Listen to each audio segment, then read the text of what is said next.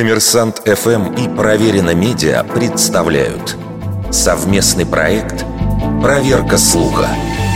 Правда ли, что в 19 веке французы использовали гречку только как корм для скота?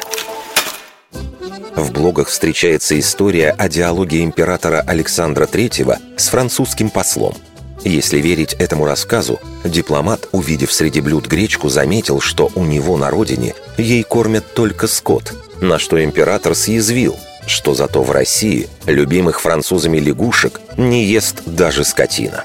Во Франции гречиха известна давно. С середины 15 века ее начали выращивать в северо-западных регионах, преимущественно в Британии. Затем она распространилась и в других провинциях. Гречкой засевали не самые плодородные земли, там, где не росла пшеница. Действительно, изначально гречиха считалась кормом для скота – Однако уже к началу XVIII века эта культура появляется в рационе простых французов.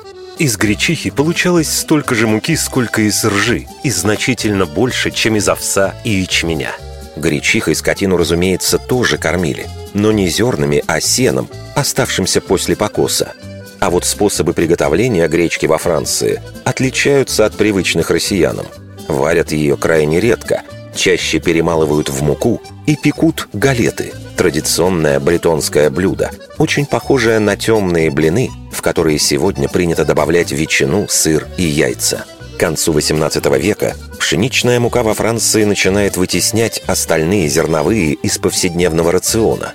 Историки называют это «революцией белого хлеба».